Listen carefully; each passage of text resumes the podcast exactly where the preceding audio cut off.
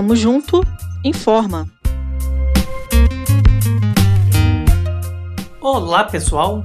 Começando mais um programa Tamo Junto Informa, uma iniciativa do Cefet MG e parceiros para mantê-los informados sobre a situação da pandemia causada pelo novo coronavírus.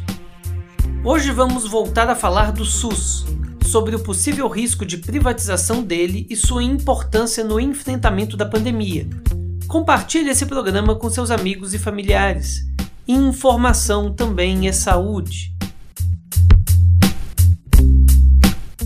Antes da Constituição de 88, apenas pessoas que possuíam carteira assinada e podiam contribuir com a Previdência tinham acesso à saúde pública. Diversos movimentos sociais faziam pressão para que esse acesso fosse democratizado. Um deles teve como protagonistas 12 donas de casa do bairro Jardim Nordeste, em São Paulo.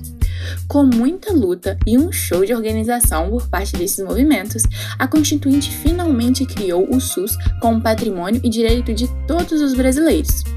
Já em 1990, foi aprovada a Lei Orgânica, responsável por instituir os preceitos de funcionamento do SUS até hoje.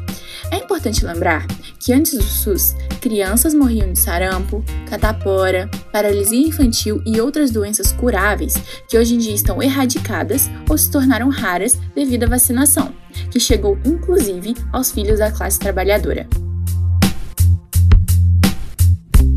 71,5% dos brasileiros, cerca de 150 milhões de cidadãos, dependem do SUS. Com isso, era de se esperar que o gasto com a saúde pública fosse prioridade, mas apenas cerca de 15% de todos os investimentos públicos do governo em 2017 foram para esse setor. Isso porque 27% dos gastos com saúde no Brasil saem do bolso dos próprios cidadãos, uma das maiores taxas da América Latina.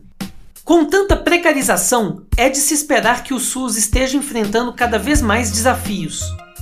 Em novembro de 2020, no estado de Minas Gerais, por exemplo, 19 dos 237 remédios oferecidos gratuitamente estavam em falta e pacientes podem chegar a enfrentar uma espera de três meses.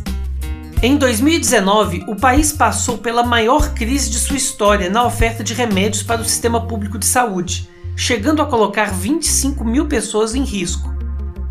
Por conta de uma emenda constitucional do governo Temer de 2016, o SUS perdeu mais de 22,5 bilhões de reais em recursos em três anos, e o congelamento de verbas deve continuar por mais 17 anos. E agora, no meio da pandemia, os investimentos que foram cortados estão fazendo falta.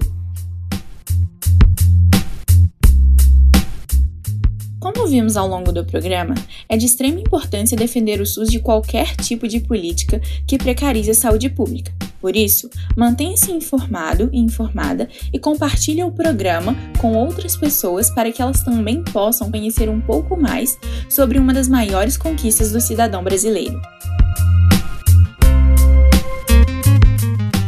Tamo Junto Informa, uma iniciativa do Cefet MG em parceria com o MLB, Movimento de Luta nos Bairros Vilas e Favelas, e ASMAC, Associação dos Moradores do Aglomerado Cabana, com o apoio da Diretoria de Extensão e Desenvolvimento Comunitário do Cefet MG.